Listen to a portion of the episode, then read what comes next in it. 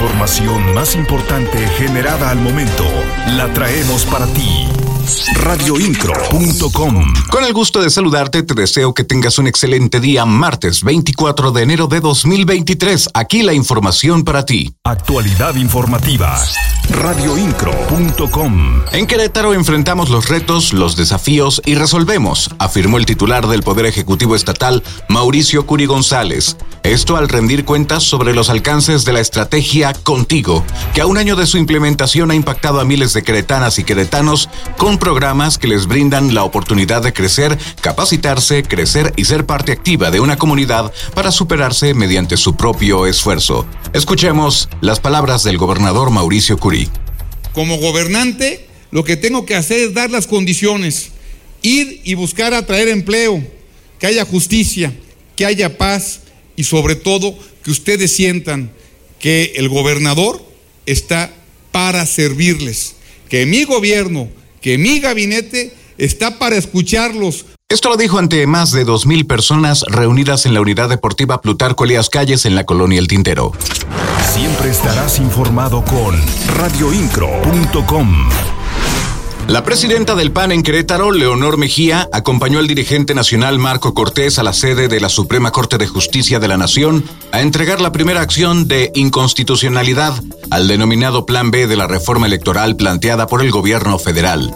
Representantes del PAN coinciden en que esta atenta contra la equidad y la imparcialidad de los procesos electorales. Las noticias de Querétaro están en radioincro.com.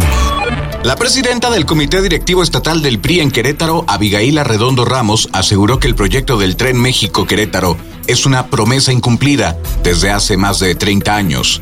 Comentó que el presidente de la República dijo en su mañanera que quiere dejar más de 2.000 kilómetros de trenes de pasajeros, por lo que funcionaría muy bien el tren, además de que se tiene derecho de vía en buena parte de México, Querétaro, San Luis, incluso Querétaro, Guanajuato. Señaló que el proyecto de un tren que conecte a Querétaro con la Ciudad de México sería una oportunidad de reducir el número de personas lesionadas y fallecidas que se dan cada día mediante los accidentes que ocurren en la carretera 57. Radioincro.com, el medio en que puedes confiar.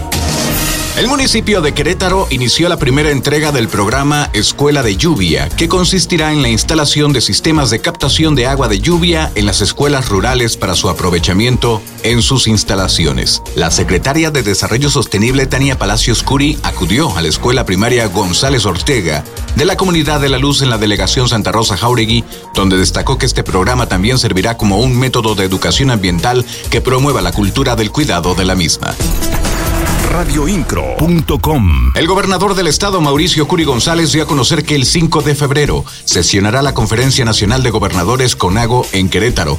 Indicó que ya está confirmada la asistencia de los gobernadores de distintos estados para llegar desde un día antes a la entidad. Mauricio Curi descartó buscar la presidencia de la Conferencia Nacional de Gobernadores ya que señaló que tiene muchos retos ante Querétaro radioincro.com. En la voz de este servicio informativo, Juan Pablo Vélez. Te espero en un rato más con más información. Estás mejor informado.